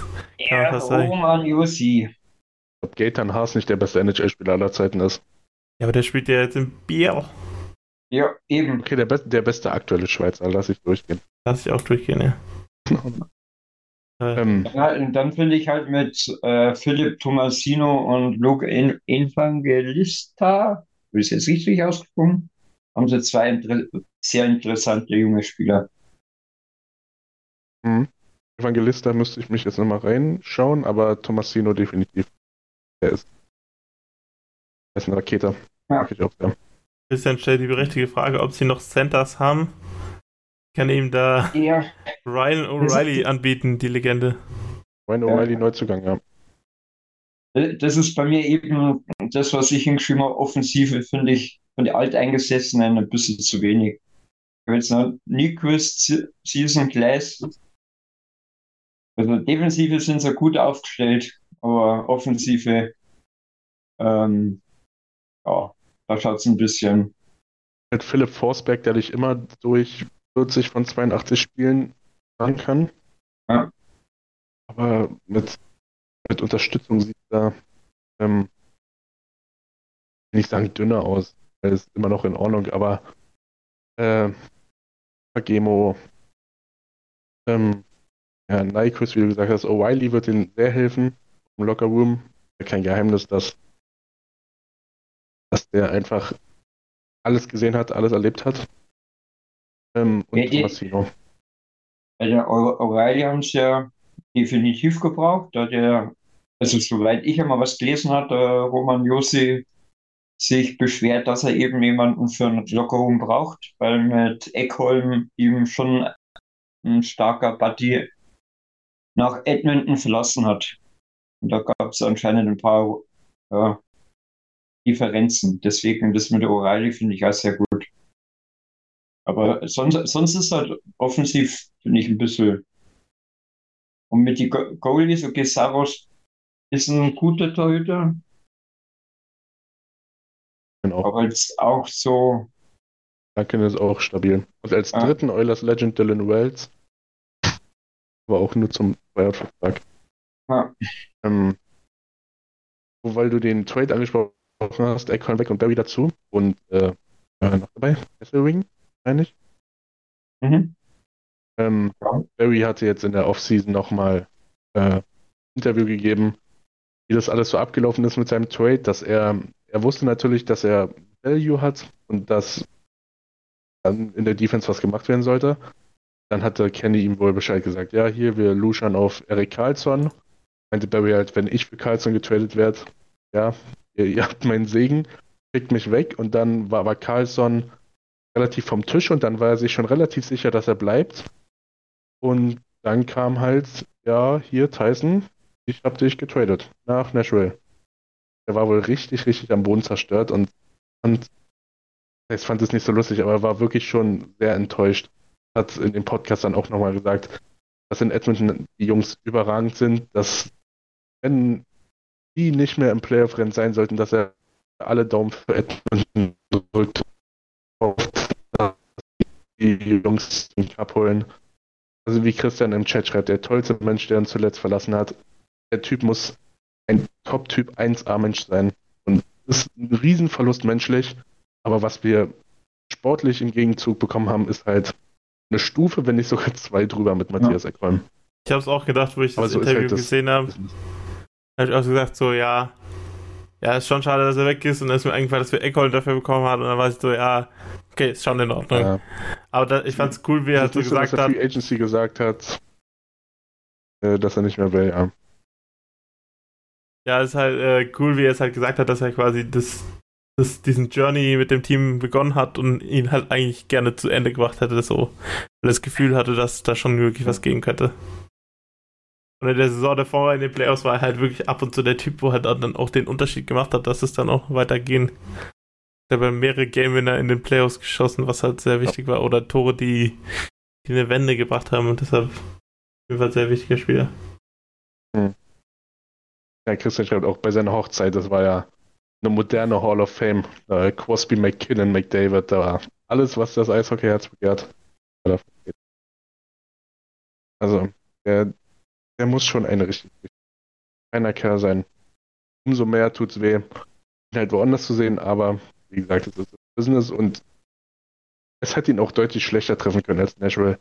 Als wäre er jetzt im Carlson Trade gegangen, nach, äh, nach San Jose. Ja, herzlichen Glückwunsch. Okay, und wie schätzen wir jetzt Nashville als Ganzes ein? Also ich schätze sie tatsächlich gar nicht mal so schlecht ein, wie ich jetzt erwartet hätte. Weil ich finde, dass Saros ist halt so ein positiver Faktor, auch einer der besseren Goalies in der Liga. Also ich glaube, den kann man ungefähr auf ein Level mit Oettinger setzen. Äh, Lankin als Nummer 2. Bei Chicago hat es bei ihm nicht so gut geklappt, aber ich glaube, als Nummer 2 ist er noch gut vertretbar mit seinem finnischen Nationalkollegen. Und eben in der Abwehr ist die Depth eigentlich schon noch relativ gut da mit Spielen wie Lawson, wie Fabro. Und Danek hat äh, bei, bei Tampa sehr viel beigetragen, dass sie das quasi geschafft haben, den nächsten Step Richtung Cup zu gehen. Also ich glaube, es sind schon noch richtig gute Veteranen dabei, aber auch talentierte Spieler. Ich bin. Samuel Fagemo ist auch ein großer Name, der immer wieder genannt wird, quasi als talentierter Spieler. Da bin ich auch sehr gespannt, was da von dem kommt auch wirklich hin und her gerissen. Ich, du hast ja jetzt gesagt, du bist echt überrascht, wo du es jetzt so siehst. Ich finde, ich habe den, als ich mich vorbereitet habe auf die äh, auf die Division und dachte mir so, ah, Nashville, okay, ja, eins der besseren Teams. Aber jetzt, wo ich das so wirklich vor mir sehe, so der erste Eindruck, wenn ich auf den Kader gucke, mit Forsberg, Josie, dann halt mit, mit einem bisschen Herz verbunden Tyson Berry, viel mehr kommt er dann erstmal auf, auf ganz hohem Niveau erstmal nicht, was meine Meinung davor bestätigen würde. Und eher underwhelming. Also ich sehe sie quasi hinter, also wir kommen ja noch zu den Rangers später hinter Minnesota, aber halt nicht viel zu weit hinten dran.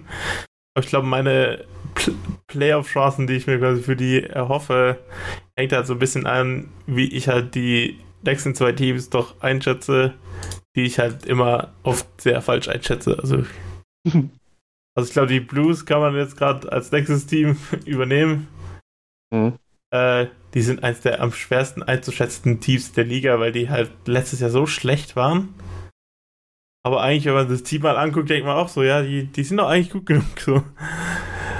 Ähm, ja, auch sehr äh, komisch, äh, die Blues ohne Taranka, Tarasenko zu sehen. Ist ja letztes mhm. Jahr zur Trade Deadline gegangen nach New York und jetzt weiter nach Ottawa. Äh, aber eben, ich bin halt ein großer Fan von Kairu und von Schnevich und von. Den habe ich übersehen. Robert Thomas? Robert Thomas, ja. Also das ist eine sehr geile Reihe, die halt auch so ein bisschen aus dem äh, nicht so aufgetaucht ist und aber halt seitdem ziemlich gut liefert. Aber eben letzte Saison hat es trotzdem nicht gereicht und das Team hat sehr schlecht abgeschossen.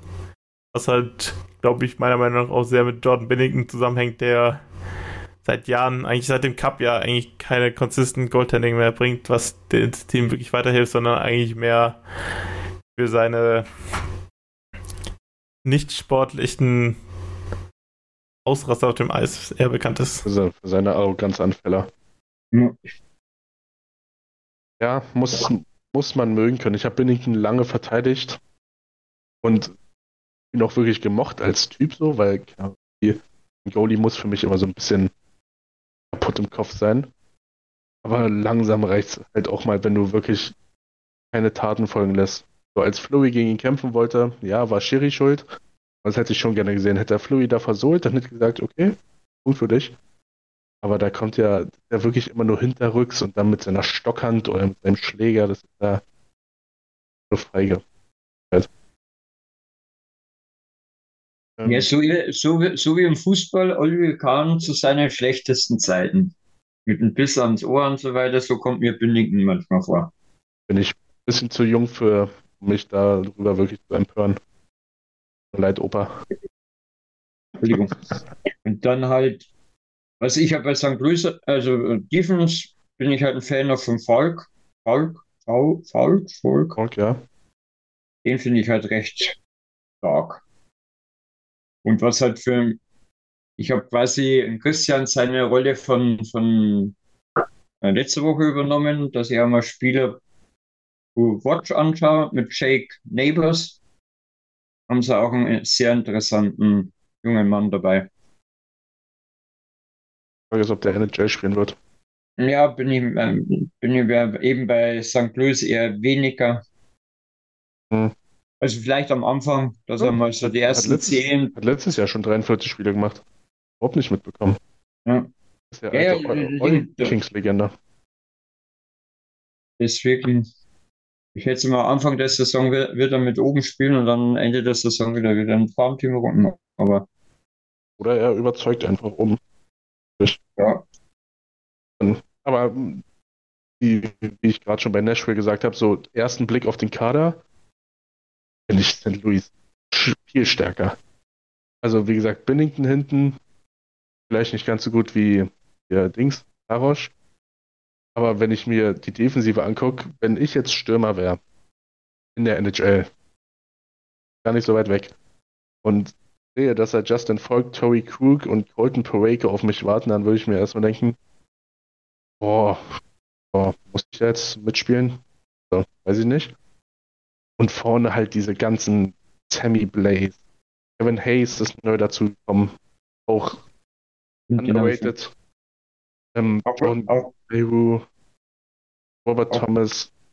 Wirklich äh, richtig gute Truppe ohne richtigen Superstar im Moment.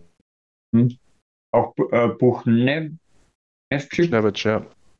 der finde ich auch. Der macht so von seiner Ruhe, aber ist ein sehr guter äh, Spieler.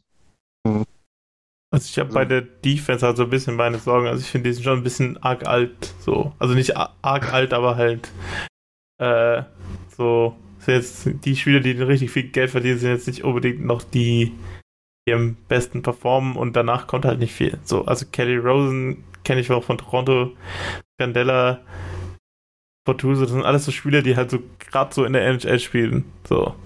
Und die wo Mhm. nie wirklich so diesen Durchbruch geschafft haben, sondern halt äh, eher so Depth NHL-Spieler sind. Davon haben sie schon sehr viele. Ja.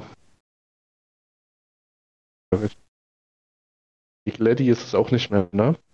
Ja, Nick Leddy ist auch so ein Spieler, der die ganze Zeit rumgereicht wird und halt, und halt sehr viel verdient, aber der ist nicht mehr so gut. Nick Leddy, der Bro, der von Eiserman die 4 Millionen bekommen hat. Yes. Hm? Hm. Aber wie gesagt, ohne richtigen Superstar, der scheint. Das ganz, also wahrscheinlich am ehesten noch Robert Thomas, der jetzt einen großen Vertrag unterschrieben hat. Ähm, Capit 8,1 Millionen frontloaded, aber relativ egal, wie das aufgeteilt ist. Ähm, 24 so ein Vertrag, da musst du jetzt auch schon mal deine Franchise auf den Rücken packen. Ohne wirklich namhafte Unterstützung.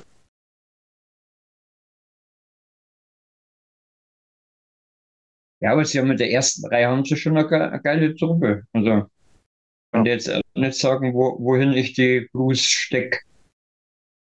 Ja, aber ja, Gleich noch ein Spaß, die alle zu sortieren. Verorten. also ich wäre es, ich wär's, glaube ich, im Gegensatz zu dir erschreckend anders platzieren wie du. Gut auch, sein. dass Aus dem, aus dem, aus dem Gefühl heraus, aber ja, mal Da sind schauen. wir hier. So, dann haben wir noch Winnipeg Jets, und das ist für mich das am schwersten einzuschätzende Team jede Saison. Und äh, damit man sie auch gut erkennt, haben sie natürlich das gleiche Quality wie vor ein paar Jahren. Äh, Laurent Brossard war, glaube ich, jetzt länger bei Vegas, aber eigentlich haben die, kenne ich die nur so mit diesem Hellebuck und Brossoir Goalie-Duo, wo Hellebuck natürlich der Superstar ist, der sich die Oilers schon sehr aus, ausgebissen haben. In der Abwehr haben sie weiterhin ihre Pfeiler mit Neil Pionk und Josh Morrissey. Dem Mellow hat sich auch sehr gut getan.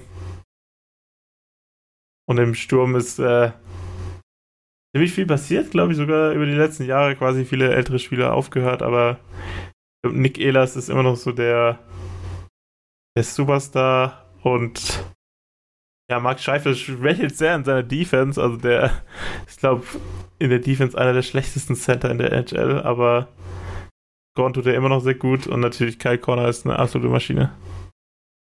Ja, und was nicht vergessen darf, Nico Niederreiter ist seit der Trade Deadline dort. Ja, der gute alte und Nino, fühlt, ja. Und äh, fühlt sich anscheinend sehr gut dort. Sie haben ihn auch gut aufgenommen. Den darf man auch nicht vergessen. Ja, und durch den Trade mit, wie 9-11 Fun schrieb, mit dem Trade für Dubois, hier in Afalo, äh, Kupari und Gabe Veladi. Äh, ich nehme ich auch drei gute Spiele. Also eher Afalo gefällt mir da am meisten. Also ich finde ja bei LA alle gut ihre Rollen gespielt und wenn man quasi bei Winnipeg jetzt auch gute Plätze für sich findet, dann hat man quasi sich nochmal eher verstärkt, als dass man mit äh, Dubois, der nicht immer wirklich da sein wollte, eher einen Klotz am Bein hatte. Komplett, die haben LA komplett über den Tisch gezogen. Also es ist interessant, was quasi auch aus äh, diesem Line-Pick damals geworden ist und der war ja quasi Nummer 2 nach Matthews damals und der hat ja am Anfang sehr gut performt, dann wurde er für Dubois getradet und jetzt wurde quasi der äh, Dubois auch wieder geflippt für jetzt drei neue Spieler. Also ziemlich witzig eigentlich so die Entwicklung bei Winnipeg, aber damit schaffen sie es eigentlich immer competitive zu sein und ein Team zu sein, quasi das vielen Teams in der Western Conference fallen stellen kann. Mit Vlad Namestikov ist auch immer ein sehr interessanter Dev-Spieler, der quasi als 4C seine Rolle sehr gut spielt. Wollte ich gerade nämlich noch einwerfen mit Namestikov haben sie halt wirklich einen der besten vierte Reihe sind, finde ich, von der Liga.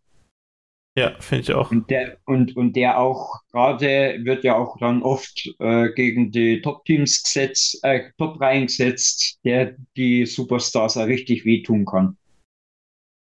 Also, ja. Ja, und ich glaube, Goaltending ist halt bei Winnipeg gar kein Fragezeichen. So. Das ist halt einfach.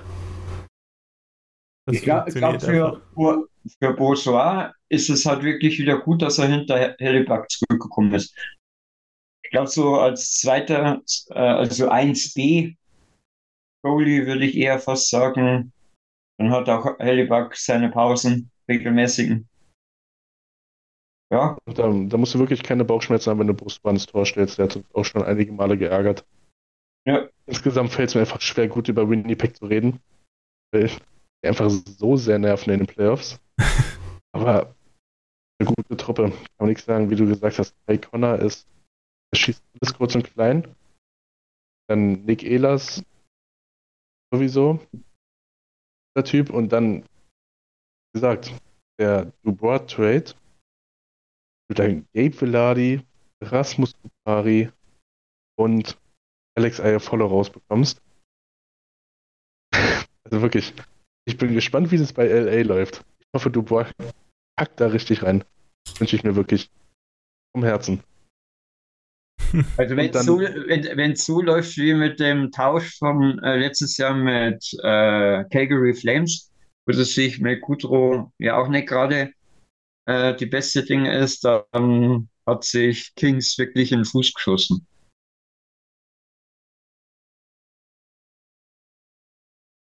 Und dann hast du halt und aber ein Scheifeler wieder weiter jetzt neu. Ähm, und Paul Perfetti, der auch junger Spieler immer noch einen Schritt machen kann. Und das ist nur die Offensive. Die Defensive hat uns ja wirklich verrückt gemacht mit Josh Morrissey, der auch gut ist. Ähm, Neil Pionk nervt einfach ungemein. Nate Schmidt nervt. Long Stanley will ich überhaupt gar nicht mehr sehen. Hm.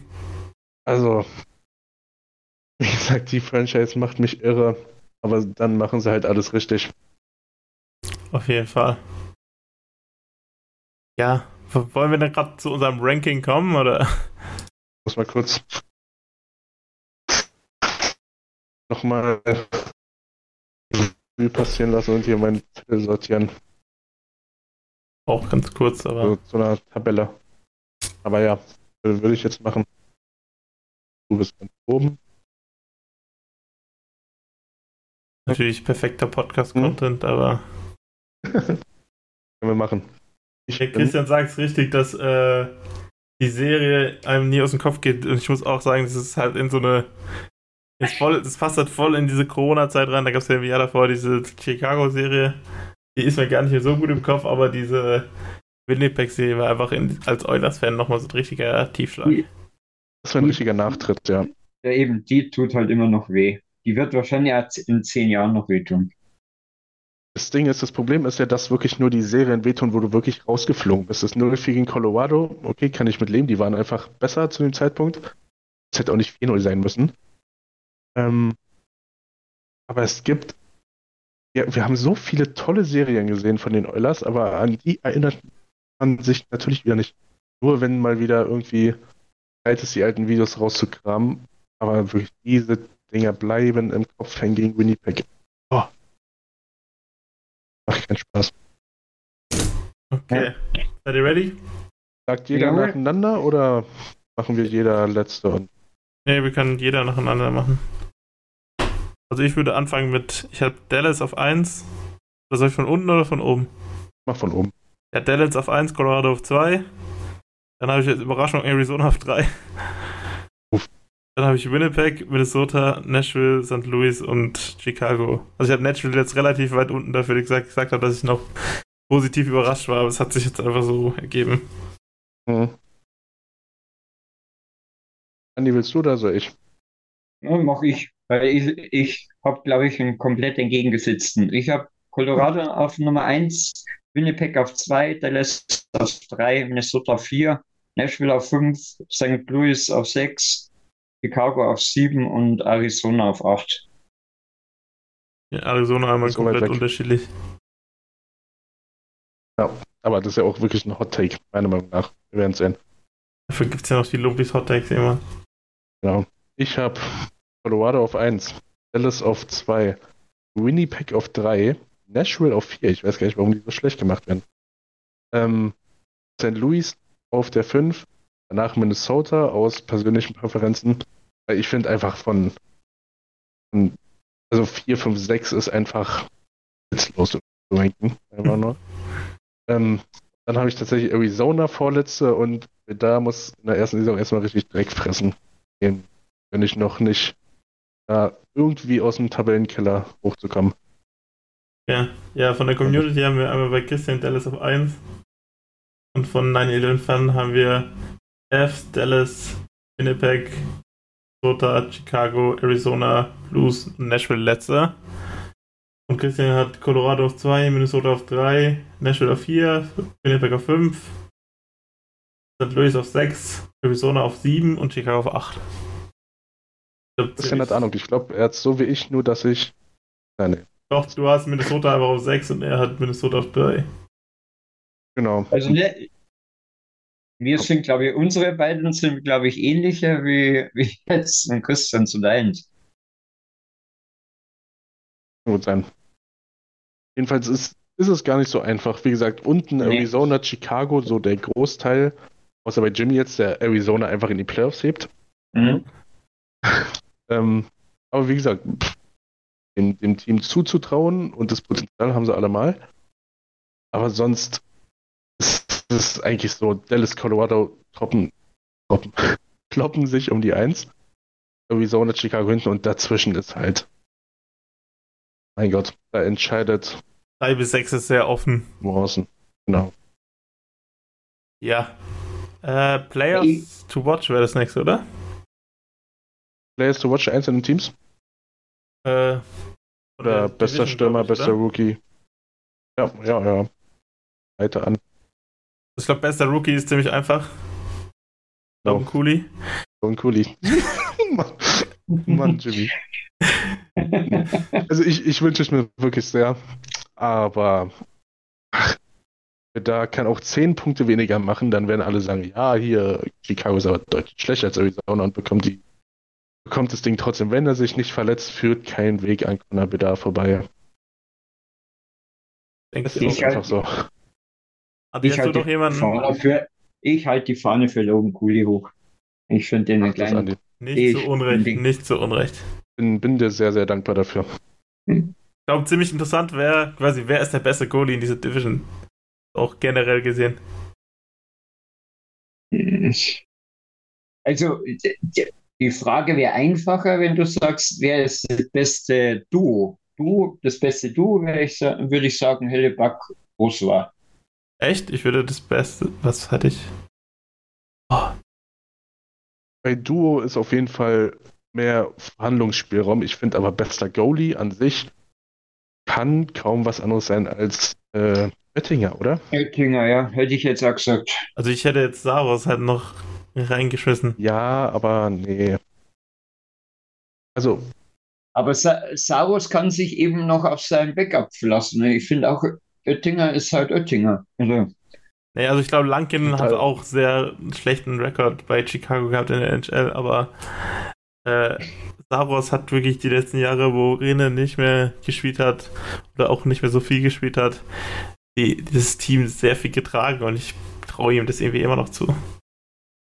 Da ist es jetzt halt wieder. Ich, ich posaune hier so confident raus, dass es eigentlich nichts anderes als Oettinger sein kann. 9-11 Fun mit Hellebuck und Christian mit Sarosch. Halt. Also ja. Ich glaube eben, das ist das. Da gibt es drei Top 5 Goalies in der NHL und dann gibt es vielleicht auch Wasilewski und irgendjemand, den ich jetzt vergesse. Stärken. Aber was Stärken, ja, und Sorokin. Aber Wasilewski ist äh, die komplette Saison verletzt, wenn ich es jetzt richtig noch in Erinnerung habe. Also, Echt? ja, das kann. Der ist raus. Uff. Das ist hart. Kann ich. Ja. Das ist ja wirklich schade. Dann machen wir bester Verteidiger oder bester Stürmer? Und hinten nach vorne. Bei, bei Verteidigung bin ich. Ich glaube, aber da sind wir uns alle einig. Die ersten zwei Monate ist er verletzt, Wasilewski. Ah, okay. Rückenverletzung, also auch nicht ohne. Ja, eben. Hat es bei Bischof okay. damals auch angefangen. Bis, bis Ende des Jahres. Also nicht Ende der Saison, aber Ende des Jahres. Ja, ja. Bester ähm, Verteidiger, ja, Verteidiger Fun.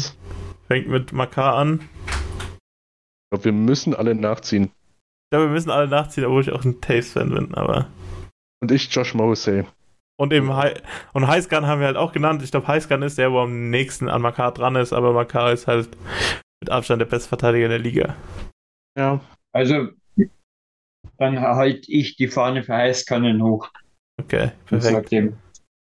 Ich, ich, also, was, was, ein Traum wäre, Maka und Highscan mal in, in, einer Reihe zu spielen. Ich glaube, das wäre sogar noch ähm, die Reihe wäre sogar noch ein bisschen besser wie Makar und Hughes.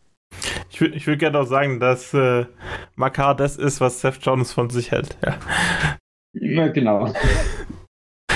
Die Stichelei muss nochmal sein. Die Stichelei muss sein, wenn Chicago hier auch noch am Start ist. Ja. Und ja, und der beste Stürmer? Will ihn nicht nennen. Ich, ich kram hier durch meine Teams und hoffe, dass mir irgendein Name in den Sinn kommt, außer, also, außer die 29 äh, auf Wish. Die 29 auf Wish. Ich weiß nicht, wie du meinst. Äh, McKinnon. McKinnon. Okay, McKinnon hätte ich jetzt sogar vergessen. Aber ich bin, ich bin ganz klar bei Dallas und ich, ich bleibe bei Jason Robertson. Wir reden von Punkten, ne? Logisch. Nee, einfach generell. Achso. Okay. Hm. Es ist enger geworden auf jeden Fall zwischen den beiden, aber. Ach komm, fuck it. Ich sag zwar, Chicago steigt ab, aber Connor Bedar macht die meisten Punkte in dieser Division. Das wollte mir erzählen. Wollte, wollte, wollte ich jetzt einfach sagen. ich, ich sag Dank, Dank Taylor Hall und, äh, und Lukas Reiche. Reiche. Genau, danke. Ja. Also, wirklich ein Fake. Mir auf der Zunge. Ähm, Mr. Breda in der Division alles auseinander. 60 Tore Breda, davon 50 Assists von Reichel. Also das sind hier, das sind hier Takes, mit denen ich, mit denen ich um mich werfe. So gefühlt, so wie ich über die geredet habe, holt Chicago nicht mehr als 5 Siege, aber Breda macht 300 Punkte. so naja. Also ja, ich würde gerne als Honorable Menschen noch äh, Rope Hins nennen. Auch ja. wenn der Christian recht hat, dass er der kompletteste Stürmer der Division auch McKinnon ist. Da hat er schon recht, aber. Auf jeden Fall. Ähm, ja. Der da geht halt. von da ist alles möglich. Er hat wahrscheinlich so das Grundtalent, um 30 Punkte zu machen. So, ich glaube nicht, dass er jetzt in den ersten Spielen komplett zerlegt wird und dann in die Miners geht. Ähm, aber ich bin nicht zufrieden mit dem Bedar-Call. Dafür muss ich mich dann irgendwann rechtfertigen. Hm. Spätestens in den Lumpis. Spätestens in den Lumpis. In den Lumpis, ja. Nee, nein, die Level mit Caprisov gehe ich nicht. Achso, unter 100 mache ich. Mache ich mit. Äh, nee, ich gehe jetzt mit Bilder, ist mir egal. Wenn er dann, wenn er dann der Beste ist, dann bin ich der König. Dann gehe ich mit Lukas Reichel. Als, als bester Spieler. Als bester äh, Spieler. Ja, der wird dank Breda sich komplett durchbrechen. Gerne, gerne. Also ihr merkt, mit, mit journalistischer Vielfalt ist hier nicht viel zu holen bei uns. Aber journalistische versus äh, Nähe oder Abstand. Journalistische Arbeit. Ja, ich bleib bei Jason Robertson. Habe ich, hab ich Vielfalt gesagt? Ja. War jedenfalls nicht das Wort, was ich benutzen wollte. Ich weiß jetzt nicht, ja. welches. Also haben wir noch irgendwas vergessen oder noch irgendwas, was wir noch besprechen sollten? Hm, nee, das Thema, was über Twitter angefragt wurde, wer jetzt hier startet, das hatten wir ja, ne? Ja. Mit Peterson, Lavor und weiter. Und dann Merch könnt ihr weiterhin bestellen über, über die Anleitung in unserer Webseite. Ja. Habe ich oh. im Chat verlinkt. Und äh, ja, falls ihr über die DL informiert sein wollt, dann hört gerne rein in unser Format äh, in den Farben getrennt, in den Farben vereint. Und äh, ja, die, der Lumpis Podcast kommt auch, auch, bald noch. Ich, ich, weiß nicht, ob wir es diese Woche noch schaffen. Wir sind am Organisieren. Wir Aber es ist keine... immer schwierig mit, mit vier hart arbeitenden Maschinen. Ja, wir machen keine Versprechen, aber wir, wir werden euch nicht enttäuschen. Da kommt was auf euch zu. Seid gespannt. Und 9-11 schreibt es schon, wir haben morgen Feiertag. Macht euch einen richtig ja, Abend. Super. Ihr, Zwei ihr von drei hier alle... nicht, aber okay. ja, genau. Ich darf ja. morgen arbeiten. Genauso wie der Tim. Oh. oh. das tut mir wirklich voll leid. Das tut dir echt voll leid, ja. Ja. Okay, an alle unsere deutschen Zuhörer und Zuschauer. Ich persönlich wünsche euch einen wunderschönen Feiertag. Schlaft morgen aus, macht was Schönes mit der Familie, genießt das tolle Wetter. Und alle anderen, ich wünsche euch einen wunderschönen Tag morgen auf Lohnarbeit. Mhm. Perfekt.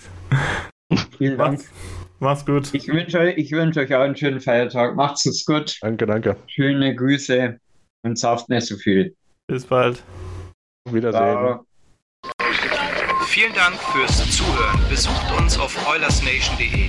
Außerdem findet ihr uns auf Instagram, Twitter, Facebook sowie auf YouTube. Auf Wiedersehen.